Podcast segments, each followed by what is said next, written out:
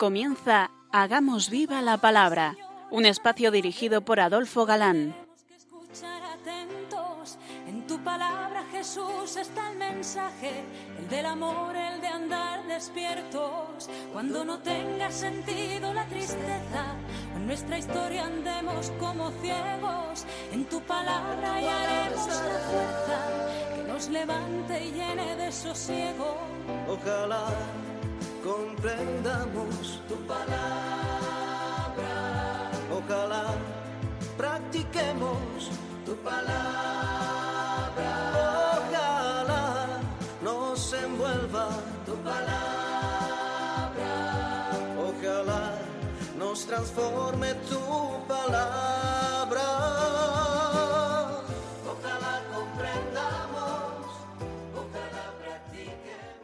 Hola amigos, bienvenidos al programa Hagamos viva la palabra. Estamos ante ustedes Katy González, Adolfo Galán. y María José García. Y es para nosotros un placer estar ante estos micrófonos de nuevo para compartir este tiempo en vuestra compañía, intentando, como dice el título de nuestro programa, hacer vida a la revelación contenida en la Biblia, hacer viva la palabra.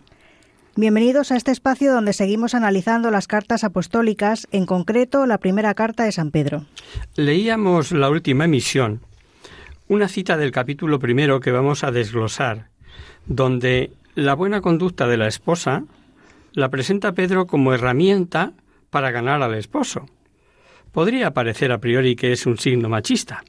Sin embargo, al igual que San Pablo, también Pedro se ocupa del equilibrio y la igualdad. Y también para los maridos hay consejo, ¿eh? Tratándolas, dice, con respeto, con el honor debido a la compañera de la vida y no como a un simple objeto de placer, porque también las mujeres son, y dice textualmente, coherederas de la gracia de vida, es decir, el don gratuito de la fe y de la vida de la gracia. Cristo, al llamar a todos los hombres a la vida de la gracia y de la gloria, no ha hecho distinción alguna entre ambos sexos. Por eso, en el orden de la gracia, la mujer es e igual e incluso puede ser superior al hombre, porque participa de la misma fe, de los mismos sacramentos y tiene derecho a la misma herencia. Es así de sencillo y lógico, queridos amigos. Es necesario respetar la paz y la moral familiar para que Dios escuche las oraciones de los esposos. Si falta la cohabitación comprensiva de los casados, faltará la moral familiar. Y sin moral familiar, las oraciones perderán su eficacia. Y tras las recomendaciones a los esposos, Pedro amplía el círculo y habla de la caridad fraterna. finalmente todos tengan un mismo sentir, sean compasivos, fraternales, misericordiosos, humildes, no de- devolviendo mal por mal, ni ultraje por ultraje, al contrario, bendiciendo que para esto hemos sido llamados, para ser herederos de la bendición. Pues, Pues- quien, Pues quien quisiera amar la vida y ver días dichosos, guarde su lenguaje del mal y sus labios de, hacer engaña- de haber engañado. Apártese del mal y obre el bien. Busque la paz y sígala, que los ojos del Señor miran a los justos y sus oídos a sus oraciones, pero el rostro del Señor está contra los que obran el mal. Estas recomendaciones van dirigidas a todos los cristianos en general. Todos deben, debemos, basar la conducta en el Evangelio. Se trata de tener un mismo sentir, practicar la caridad con todos los hombres, incluso con los enemigos y calumniadores. Por eso, en lugar de volver mal por mal, hay que desear el bien a nuestros enemigos. Esa fue la consigna que dio Jesús a los que tratan de seguirle. Amad a vuestros enemigos y orad por los que os persiguen. Llevar una vida santa, que por cierto es una frase del Salmo 34, es el mejor título para que el Señor los escuche y los bendiga.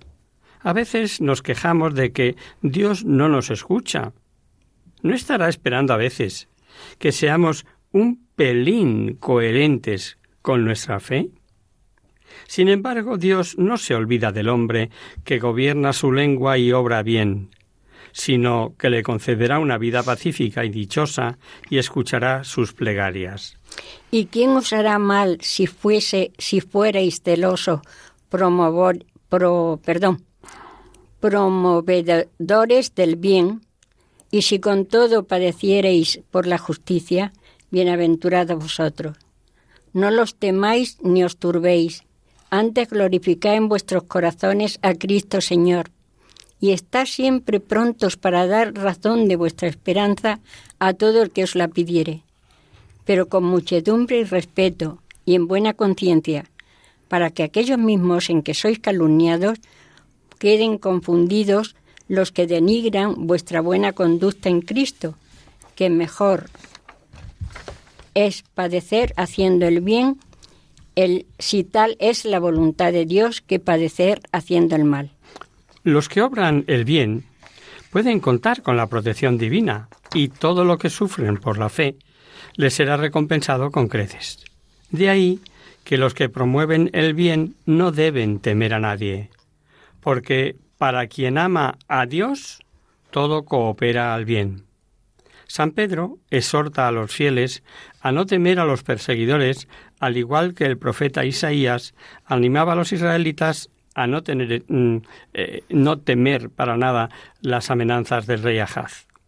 También Cristo, recomendaba a sus discípulos, no se turbe vuestro corazón ni se intimide.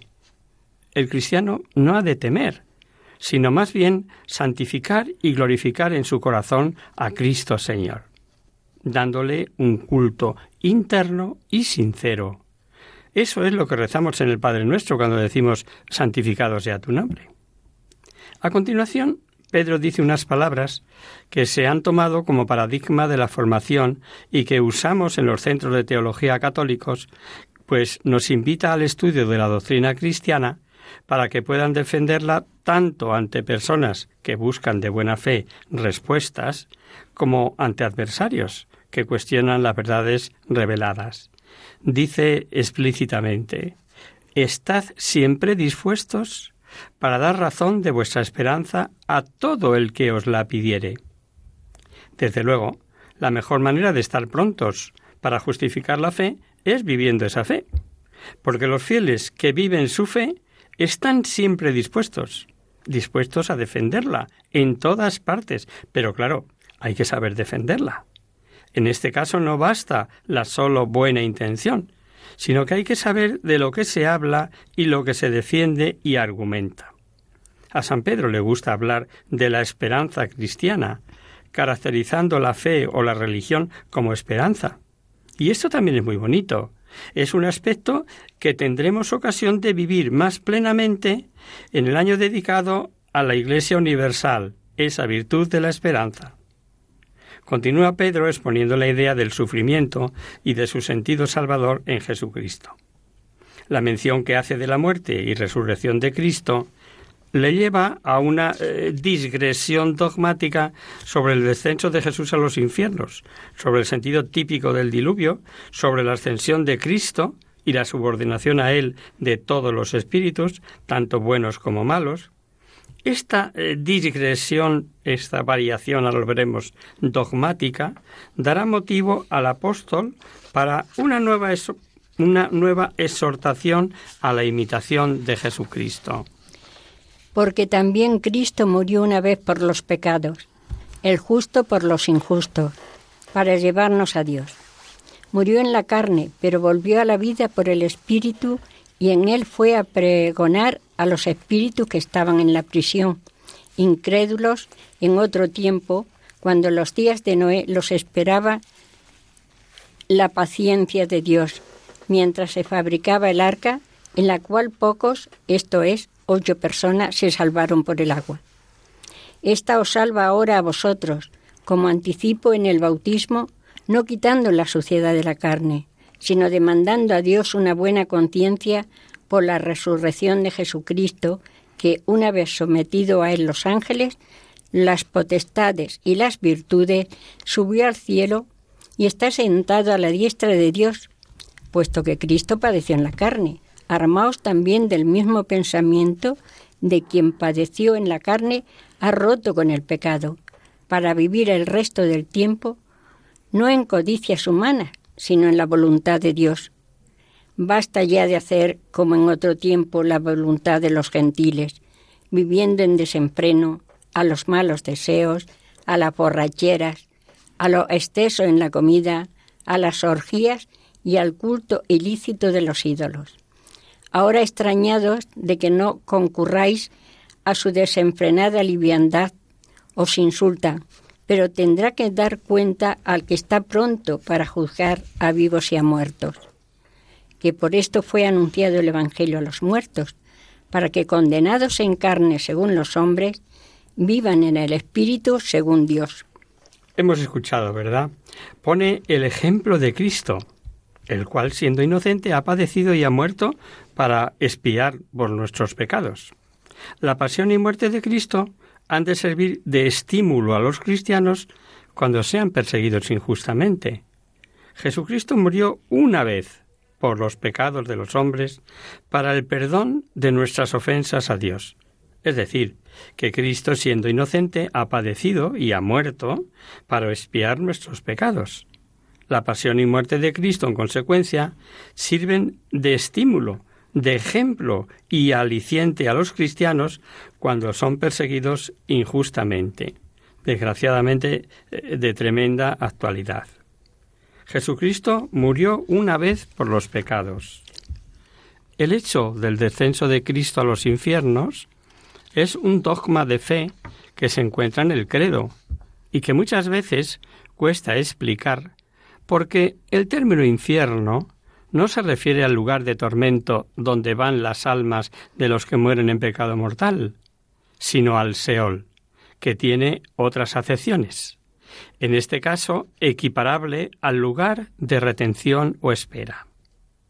La tradición eclesiástica ha visto siempre en el texto de esta primera carta de Pedro la enseñanza de este dogma. Cristo habría descendido al infierno en esos tres días anteriores a su resurrección. Los intérpretes cristianos más antiguos entienden por infierno igual a cárcel, aquella parte del Seol en donde se encontraban las almas de los justos del Antiguo Testamento, llamada en el Nuevo Testamento seno de Abraham, y de donde estaban todas esas almas buenas anteriores a Cristo. Pensar, por ejemplo, en un San José. De todas las disertaciones de la teología católica, se deduce claramente que el alma de Cristo, separada de su cuerpo, pero siempre unida a su persona divina, descendió a los infiernos como verdadero triunfador, no para predicar una salud tardía y suprema, sino para abrir a los justos, reunidos ahí en el seno de Abraham, el acceso a la felicidad eterna del cielo. De este modo, el descenso al lugar de los muertos contribuye un complemento real de la redención. Es la aplicación de los méritos del sacrificio expiatorio a todos aquellos que ya se encontraban preparados para gozar de ellos inmediatamente, es decir, todos los santos anteriores a Cristo del Antiguo Testamento, ¿no? Los, todos, todos los anteriores a Jesucristo, aunque fueran de su generación entendiendo por santos los muertos en amistad con Dios, que no se había producido la redención, estaban a la espera, tales como Abraham, David, Elías, Juan el Bautista, Bautista, perdón, José, como os he mencionado, el esposo de la Virgen, y un larguísimo número. Con fina ironía, Pedro a continuación dice a los destinatarios de la carta que ya es suficiente, el tiempo que han dedicado a practicar la voluntad de los gentiles. Esta vida de los paganos estaba caracterizada, pues eso, por grandes vicios, desenfrenos contra las buenas costumbres, liviandadas, crápulas, comilonas, todo eso iba unido. Y con frecuencia al culto de Baco, embriagueces y abominables idolatrías. Los cristianos, destinatarios de la carta, llevaban, llevaban una vida digna, cristiana, lejos ya de los abusos que en otro tiempo se habían cometido. De ahí que los paganos se extrañaran o mejor, encontraban sospechosa tal conducta. Por eso los calumniaban, tratándolos de hipócritas. Pero Pedro dice a los cristianos que no deben preocuparse por eso, que no deben preocuparse por tales injurias, pues saben que quienes les critican ahora tendrán que dar cuenta de sus calumnias delante de Cristo cuando venga a juzgar a los vivos y a los muertos. Seguimos leyendo. El fin de todo está cercano. Sed, pues, discreto y velad en la oración. Ante todo, tened los unos para los otros ferviente caridad, porque la caridad cubre la muchedumbre de los pecados. Sed hospitalarios unos con otros sin murmuración. El don que cada uno haya recibido, póngalo al servicio de los otros, como buenos administradores de la multiforme gracia de Dios. Si alguno habla, sean sentencias de Dios. Si alguno ejerce un ministerio, sea como con poder que Dios otorga, a fin de que en todo sea Dios glorificado por Jesucristo, cuya es la gloria y el imperio por los siglos de los siglos. Amén. Sería muy largo y prolijo desmenuzar toda la doctrina que acaba de verter Pablo en estos cuatro versículos. Parece, en Pablo, perdón, quería decir Pedro, parece que San Pedro hace referencia a la proximidad de la parusía del Señor, tema de predicación en las primeras comunidades cristianas, como sabemos. No es preciso que llegue el fin del mundo para mí, para cada uno de nosotros. Esto se da el día de nuestra muerte. Y queridos oyentes, no sabemos ni cómo ni cuándo se puede presentar. Consejos todos de extraordinaria importancia, como vemos los que da Pedro discretos, velar en la oración, poner al servicio de todos los dones recibidos. Pero hay dos cosas que hemos de tener en cuenta, me parece. Primero, la importancia de la caridad, que dice que cubre la muchedumbre de nuestros pecados, ojo al dato, y la segunda, somos administradores y no dueños, y el que importa es Cristo, cuya es la gloria y el imperio por los siglos de los siglos. Vamos a leer ahora otros cuatro, otros del 12 al 19 de este capítulo 4. Carísimos, no os sorprendáis como de un suceso extraordinario del incendio que se ha producido entre vosotros, que es para vuestra prueba. Antes habéis de alegraros en la medida en que participáis en los padecimientos de Cristo para que en la revelación de su gloria exultéis de gozo. Bienaventurados vosotros si, por el nombre de Cristo, sois ultrajados, porque el Espíritu de la gloria, que es el Espíritu de Dios, reposa sobre vosotros, que ninguno padezca por homicida, o por ladrón, o por malhechor, o por entrometido. Mas si por Cristo padece, no se avergüence el juicio por la casa de Dios. Pues si empieza por vosotros, ¿cuál será el fin de los que rehusan obedecer al Evangelio de Dios? Y si el justo a duras penas se salva, ¿qué será del impío y el pecador? Así pues, los que padecían según la voluntad de Dios, encomienden al Creador fiel sus almas por la práctica del bien. Es eh, como una síntesis de la carta. Y Pedro vuelve a un tema recurrente en él, la paciencia en las pruebas. Exhorta a los cristianos a sufrir con gozo por amor de Jesucristo, porque de ese modo se asemejarán a Él y se asegurarán mejor la vida eterna.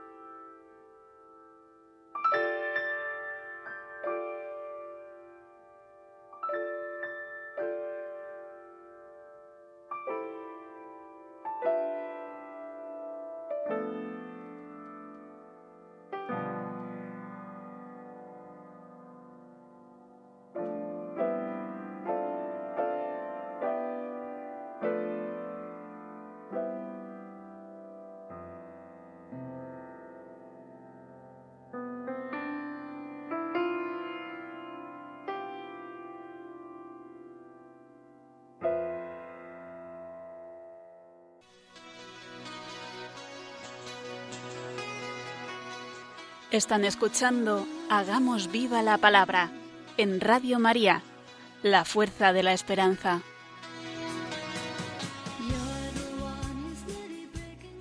Os recordamos, queridos oyentes, que sintonizáis el programa Hagamos viva la palabra.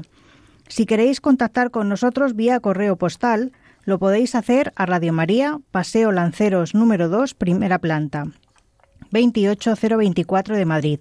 Y si preferís el correo electrónico hagamos viva la palabra arroba radiomaria.es. Para los que se acaban de incorporar, decirles que estamos analizando y terminando ya la primera carta de San Pedro perteneciente al grupo de cartas que llamamos católicas o canónicas. Y seguimos comentando las enseñanzas de Pedro, que brotan de este capítulo cuarto de su primera carta. Los cristianos no han de extrañarse de los sufrimientos que los cercan por todas partes. Yo añadiría, ni en la época de Pedro ni ahora, porque el sufrimiento, para el seguidor de Cristo, no es algo extraño, sino una cosa que puede ser normal, natural y necesaria en muchas ocasiones, y que Dios permite para probarnos en el buen sentido. Lo que pasa es que, que no lo vemos desde su óptica, no lo vemos con sus ojos. El incendio el del que habla, ¿no? Está tomado en sentido figurado de una tribulación que purifica y se refiere a las aflicciones y persecuciones de todo género que estaban expuestos los cristianos de aquella época por parte de los paganos. Al mismo tiempo, la imagen del horno sugiere la idea de purificación. Las alegrías del cristiano han de estar en proporción con la participación en los dolores de Cristo. Cuanto más suframos, más deberíamos alegrarnos. Ahí está, lanzada eh, la oferta. Y eso es hacerse santos. ¿Nos atrevemos? Por eso los apóstoles se sentían felices, por haber sido dignos de padecer ultrajes por el nombre de Jesús. De ahí que la medida de la alegría sea la medida de la participación en los sufrimientos de Jesucristo. Pero claro, me diréis, eso es fácil de decir, pero no de llevar a la práctica. Obviamente, por nosotros mismos es tarea imposible. Pero recordemos, nada hay imposible para Dios. Es cuestión de confianza en Él y cuestión de pedírselo, es aquello de que todo sucede para el bien de los que le aman, que vimos en la carta a los romanos. Y que cuando estamos en la prueba, eh, en el sufrimiento, en el dolor físico o el espiritual, que es peor, no somos capaces de tragar. Se nos atraganta, queridos oyentes, no vemos, no entendemos. Nos parece que Dios está sordo. Lo que pasa es que el tiempo y los caminos del Señor no son nuestros caminos es un reafirmar de nuevo la fe y la confianza en Él, porque eso sí lo sabemos. Solo quiere nuestro bien, aunque no lo entendamos. Otro motivo que debe mover al cristiano a soportar con paciencia los sufrimientos es el juicio de Dios que ya ha comenzado a ejecutarse a partir de la muerte del Salvador. Pedro toma el argumento del libro de los Proverbios. Si el justo se salva con dificultad y a fuerza de dolorosos sacrificios, ¿qué será del impío y el pecador? Hablamos naturalmente de los que padecen según la voluntad de Dios, y no a los que con sus obras se han hecho acreedores al castigo, o sea, a las consecuencias de sus actos. Por esto, por eso, por último, este abandono en Dios no ha de ser pasivo, sino que ha de ir acompañado de la práctica constante de las buenas obras. Ellas han de ser nuestro bastón de invidente, cuando no vemos ni entendemos que esa sea la voluntad del Señor y hay que agarrarse al soporte de las buenas obras. Y vamos ya con el último capítulo de esta primera carta de Pedro. A los presbíteros que hay entre vosotros los exhorto yo, copresbítero, testigo de los sufrimientos de Cristo y participante de la gloria de que ha de revelarse. Apacentad el rebaño de Dios que os ha sido confiado, no por fuerza, sino con blandura, según Dios, ni por sórdido lucro, sino con prontitud de ánimo, no como dominadores sobre la heredad, sino sirviendo de ejemplo al rebaño. Así, al aparecer el pastor soberano, recibiréis la corona inmarcesible de la gloria. Empieza presentándose como, compañero en el sacerdocio, un cura como vosotros, eso quiere decir, con la palabra con presbítero, no olvidar que ni porque se sea obispo o tener alguna especial responsabilidad, como cardenal, por ejemplo, se deja de ser sacerdote. Pedro, aunque haya sido testigo de excepción en la vida terrena de Cristo, con lo que con lo de participante en la gloria de Dios, está aludiendo, según los exegetas, a la transfiguración en el Tabor. Humildemente se pone a su nivel, les indica las responsabilidades del pastor de almas y les indica el especial cometido con el rebaño que les ha sido confiado en una actitud de total servicio, sin ningún otro interés, más aún, siendo ejemplo para ellos. Eso es lo que les hará acreedores al gozo eterno, a lo que aquí nos dice con esas palabras, la corona inmarcesible de la gloria. Pero sigamos leyendo. Igualmente vosotros, los jóvenes, vivís sumiso a los presbíteros y todos ceñidos de humildad en el trato mutuo, porque Dios resiste a los soberbios y a los humildes da su gracia. Humillaos, pues, bajo la poderosa mano de Dios, para que a su tiempo os ensalte. Echad sobre él todo vuestro cuidado, puesto que tiene providencia de vosotros. Estad alerta y velad, que vuestro adversario, el diablo, como león rugiente, anda rondando y busca a quien devorar, al cual resistiréis firmes en la fe, considerando que los mismos padecimientos soportan vuestros hermanos dispersos por el mundo. Y el Dios de toda gracia que os llama en Cristo a su gloria eterna, después de un breve padecer, os perfeccionará y afirmará, os fortalecerá y consolidará. A Él la gloria y el imperio por los siglos de los siglos. Amén. Se dirige a los fieles en general y en primer lugar a los jóvenes, a quienes recomienda estar sometidos a los presbíteros, que serían, según varios autores, los ministros de grado inferior en la jerarquía de la Iglesia. Sin embargo, a nuestro parecer, indicarían más bien los simples oficios por oposición a los pastores llamados ancianos, presbíteros, o también la gente joven por oposición a lo de cristianos adultos. Sabido es que los jóvenes siempre han sido más inclinados a la independencia y por eso necesitan que se les exhorte a la sumisión. Todos los cristianos, tanto los pastores como el rebaño, han de practicar la humildad en el ejercicio de la suma caridad, porque como dice el libro de los Proverbios, Dios resiste a los soberbios y a los humildes da su gracia.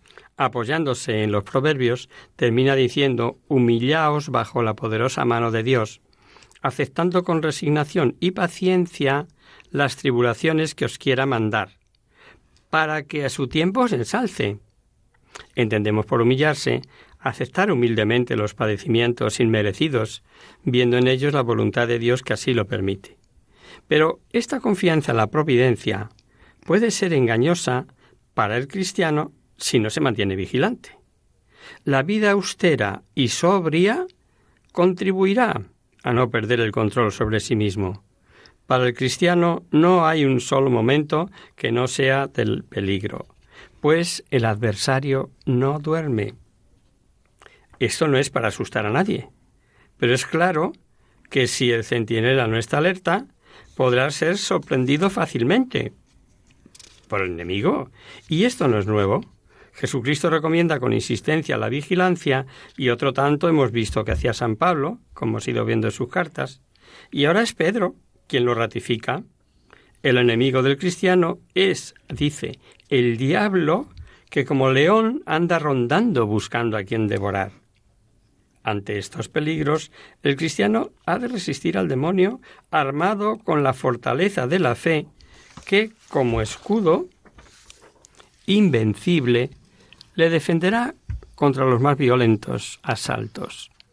La virtud de la fe animada por la caridad, o sea, la plena adhesión a Cristo por la fe viva, echará por tierra todos los planes del maligno.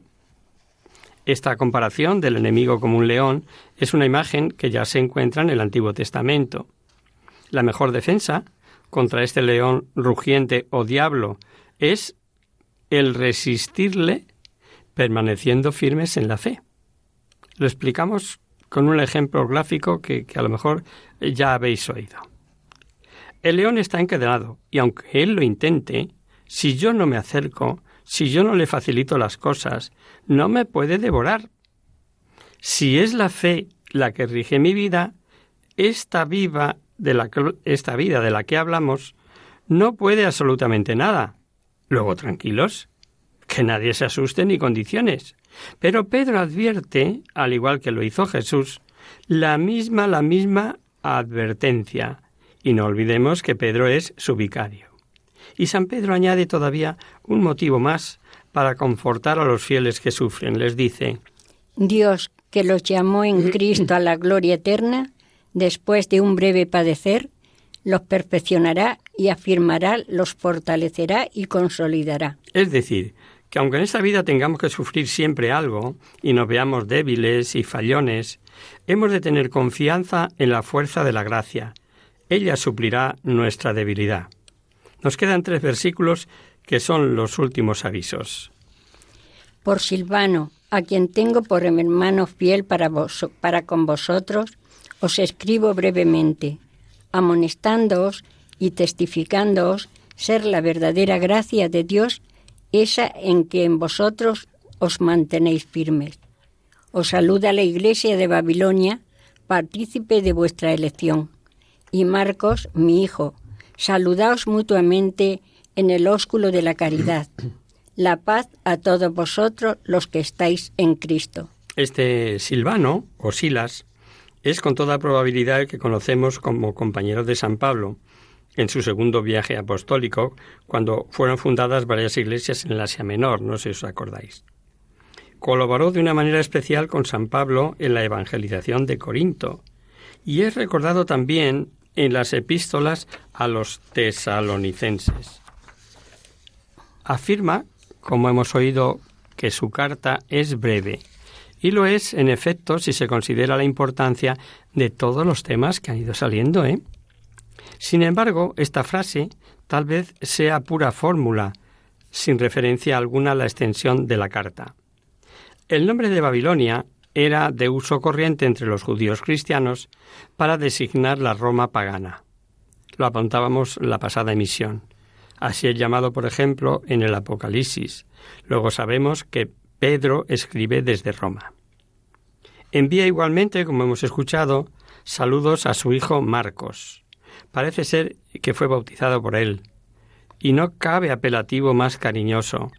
Se trata con toda probabilidad de Juan Marcos, el segundo evangelista. La casa de su madre, en Jerusalén, fue donde se refugió San Pedro al ser liberado por un ángel de la cárcel. Lo vimos cuando vimos el libro de Hechos. Acompañó a San Pablo y a San Bernabé, del cual era primo, en su primer viaje apostólico y por su abandono, recordaréis de los hechos, se separaron Pablo y Bernabé alrededor del año 60. Se encontraba en Roma con Pablo, lo vimos en la segunda carta de Pablo a Timoteo, señal de que el enojo o abandono fue pasajero. Por Papías de Hierápolis, uno de los padres apostólicos de primera hora, sabemos que acompañó a San Pedro y que fue su intérprete.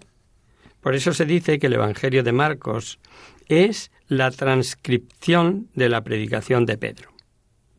El beso de caridad con el que acaba la carta era el símbolo del amor sobrenatural que debía unir a los cristianos. Y por último les desea la paz según las enseñanzas y el ejemplo del propio Jesucristo. Y con esto, queridos oyentes, terminamos la primera carta de San Pedro. Pero no se acaba con ello la doctrina del primer Papa, pues escribe una segunda carta a los mismos destinatarios que vamos a estudiar con detalle. Pero eso ya la próxima emisión, si Dios quiere. Con ella veremos que le seguirá instruyendo y amonestando de cara a la segunda venida de Cristo, la parusía.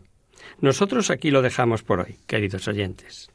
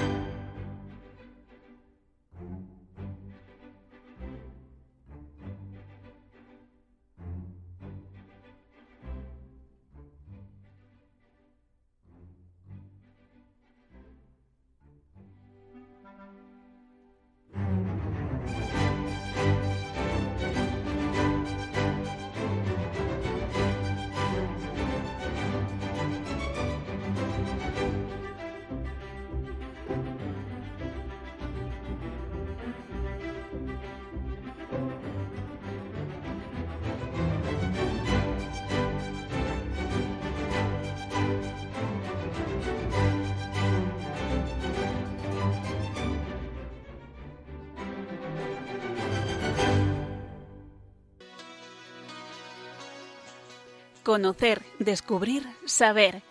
En Hagamos Viva la Palabra.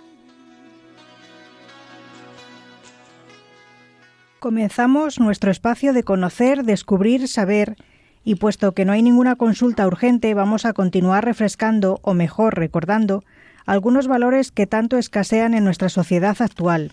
¿De cuál nos vas a hablar, Adolfo? Pues veréis, de un valor que a la vez es un don, un regalo que recibimos, pero que está en nuestras manos alimentarlo o ignorarlo y no favorecerlo. Hoy vamos a hablar de la bondad, tan necesaria hoy en día y tan difícil de encontrar. Aunque haya muchos que piensen, bueno, yo soy bueno, eh, no robo, no mato, ni fastidio a los demás. Eh, San Lucas nos narra la parábola del fariseo que se creía bueno, pero en el fondo era un hipócrita incapaz de ver sus defectos y pecados. Como siempre, y para centrarnos en el tema, vamos a empezar por una definición de bondad. ¿Qué es la bondad?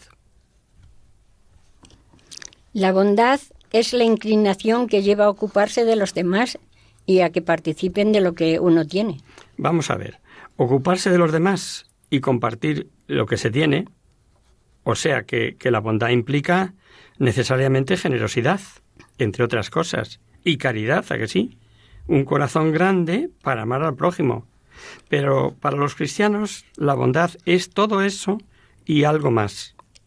El que fue obispo de Segovia, Ángel Rubio, se refiere a la bondad en estos términos.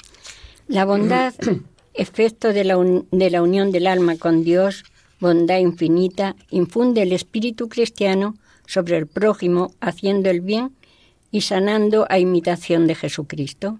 Para el cristiano la bondad no es simple generosidad o caridad, sino que es el resultado de una perfecta unión con Dios y una firme determinación de imitar a Jesucristo. Esto es la base. La bondad es la manifestación de esto. Como resultado de esto, el espíritu cristiano se transmite a los que nos rodean.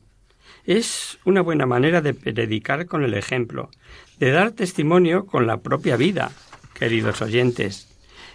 Examinemos la autenticidad de nuestra unión con Dios, de nuestra oración y como consecuencia de nuestra bondad. En la carta a los Efesios leemos Si un tiempo fuisteis tinieblas, hoy sois luz en el Señor. El fruto de la luz es toda clase de bondad, justicia y verdad. O sea, que la bondad es el resultado de una vida llena de la luz del Señor. Y para estar inundado de esa luz, esa luz de Dios, es imprescindible conocerlo a través de su palabra, cosa que intentamos hacer aquí en las ondas. Mientras más cerca andemos del Señor, más bondadosos seremos. ¿No fue Dostoyevsky el que dijo que cuando Dios no está presente, Dios y la unión con Dios, es decir, lo bueno, todo está permitido? Claro. Todos tenemos en la cabeza una idea de cómo es una persona bondadosa, pero vamos a desmenuzarlo un poquito más. Vamos a intentar hacer un, un boceto. El bondadoso sabe ver lo bueno que hay en cada ser humano porque evita tener prejuicios. Sin ser ingenuo, se fija más en lo positivo de las personas y de la vida que en, en lo negativo. El bondadoso defiende la verdad, la justicia y el derecho, pero saber comprender los errores y los fallos de los demás tolera la ignorancia y las debilidades del prójimo, pero no compromete sus convicciones ni contemporiza con el mal. El bondadoso no permite que se le suba la bondad a la cabeza, no se lo tiene creído y por lo tanto no juzga, no critica, no condena a los que no son bondadosos. Y es que, querido amigo, ya se sabe, en, todo hombre hay al mismo tiempo trigo y cizaña. El bondadoso se da sin miedo a ser defraudado, intenta agradar, complacer, apoyar, transmitir su entusiasmo a todos los que le rodean. Pero, cuidado, no confundamos la bondad con debilidad. Tenemos la creencia de que ser bondadoso implica ser blando, no quejarse por nada, no levantar la voz. Eso es un error. Bondad es justo lo contrario. Implica ser enérgico y exigente y a la vez comprensivo y amable. La bondad debe ir acompañada de humildad. Si a pesar de hacer cosas buenas lo estamos recordando constantemente a los demás, destacando lo buenos que hemos sido, lo que hemos hecho por ellos, cuánto nos hemos preocupado por los demás, la bondad pierde su valor y su esencia, ya que la bondad es desinteresada, jamás espera retribución. Y ahora lanzo la pregunta al aire. ¿Actuamos realmente así? Seguro que hay veces que no. Por ejemplo, cuando nos mostramos agresivos o indiferentes ante los demás, cuando tenemos malos modales o formas de hablar un tanto soberbias, con la razón de nuestra parte o sin ella. ¿Y cómo podemos fomentar este valor en nuestra vida? Por si no ha quedado todavía lo suficientemente claro, os damos algunas ideas. Evitar ser pesimista, ver lo bueno y positivo de las personas y de las circunstancias. Tratar a los demás como si quisiera, como quisiéramos que nos tratáramos a nosotros, con amabilidad, educación y respeto. Corresponder a la confianza y buena fe que se deposita en nosotros. Si tenemos que quejarnos o regañar a alguien, ya sea a los hijos, a un subordinado o a un compañero de trabajo, dejar a un lado el disgusto y buscar con vuestra actitud su mejora y aprendizaje, evitando hacerles sentir mal. Visitar a nuestros amigos, especialmente a los que están enfermos, viven solo o pasan dificultades económicas o familiares. Procurar dar ayuda a los menesterosos, ya sea con trabajo o económicamente.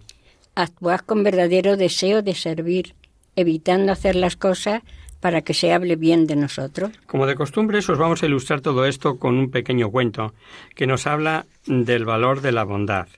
Se titula Dos hermanos. Jacinto y Rosendo heredaron las tierras de su padre al morir éste. Para obrar con prudencia, las dividieron a partes iguales y cada uno se dedicó a las tareas de labranza y cultivo del maíz. Pasaron los años, Jacinto se casó y tuvo seis hijos. Rosendo permaneció soltero. Por las noches, cuando no podían dormir, pensaba en su hermano diciendo para sí No es justo que estas tierras estén divididas a la mitad. Jacinto tiene seis hijos que debe alimentar, vestir y educar. Yo no tengo familia, él necesita más maíz que yo. Hasta que una noche decidió ir a su propio depósito, cogió cuatro pesados costales y cargándolos atravesó la colina, que separaba su rancho del de Jacinto. Entró a escondida en el depósito de éste y los dejó allí. Rosendo regresó a su casa feliz, pensando que su sobrino estaría mejor. Y esa noche durmió profundamente. Por aquella época, Jacinto también estaba preocupado y comentaba con su esposa No es justo que estas tierras estén divididas a la mitad. Rosendo no tiene familia. Cuando nosotros lleguemos a viejos, nuestros seis hijos nos cuidarán, pero a él ¿quién le dará sustento? Debería tener más maíz que nosotros para vivir tranquilo en su ancianidad. Y aquella misma noche, pero a una hora distinta, llevó cuatro costales de maíz hasta el depósito de, de Rosendo. Regresó a su casa feliz y durmió profundamente. Al día siguiente, uno y otro quedaron sorprendidos al comprobar que tenían la misma cantidad de maíz que la noche anterior. Cada uno por su lado pensó, tal vez no llevé la cantidad que supuse, esta noche llevaré más. Y así lo hicieron aquella madrugada. Cuando salió el sol se sintieron más perplejos que antes, pues hallaron la misma cantidad, de siempre, ni un costal menos. La noche siguiente, Rosendo llenó un pequeño, carro con doce costales, y Jacinto hizo lo mismo. Con dificultad subieron por la colina antes de apuntar el alba, cada uno por un lado de la colina. Cuando Rosendo se hallaba casi en la mitad, alcanzó a ver una silueta bajo la luz de la luna que venía de la otra dirección, y a Jacinto le pasó lo mismo. Al reconocerse entendieron lo que había pasado. Durante las noches anteriores solo habían estado intercambiando costales de maíz entre un depósito y otro. Sin decir palabra dejaron sus cargas a un lado y se dieron un fuerte abrazo. Y para acabar el programa de hoy os dejamos un pensamiento, en esta ocasión de Michael Montaigne. La confianza en la bondad ajena es testimonio no pequeño de la propia bondad. Y hasta aquí, queridos amigos, el programa de hoy. Os dejamos con nuestra sintonía. Y os recordamos que si queréis dirigiros al programa para cualquier duda, aclaración o sugerencia, participando en el espacio de conocer, descubrir, saber, Estamos a vuestra total disposición y encantados de atenderos en la siguiente dirección. Radio María, Paseo Lanceros número 2, primera planta, 28024 de Madrid. O bien, si lo preferís al correo electrónico, hagamos viva la palabra radiomaria.es. Os recordamos, queridos oyentes, que tanto este como el resto de nuestros programas los tenéis a vuestra disposición en el podcast de Radio María en la página web www.radiomaria.es. El próximo miércoles, como sabéis, está el programa que alterna con nosotros, quien guarda mi palabra, con el padre José Ribes. Por tanto, nosotros nos encontramos de nuevo dentro de 15 días, si Dios quiere. Con una emisión en la que veremos la segunda carta de Pedro. Es consciente, consciente de que su vida se acerca al final y quiere confirmar en la fe, diciendo a los destinatarios de la carta que no hay nada artificioso o inventado, habla de la parusía y advierte que la escritura no es de, de privada interpretación.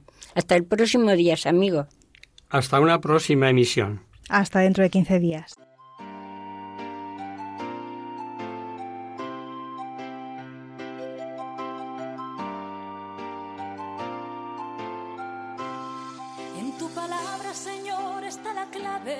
Solo tenemos que escuchar atentos. En tu palabra, Jesús, está el mensaje, el del amor, el de andar despierto. Así concluye Hagamos viva la palabra con Adolfo Galán.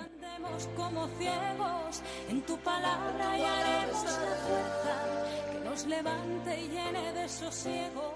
Ojalá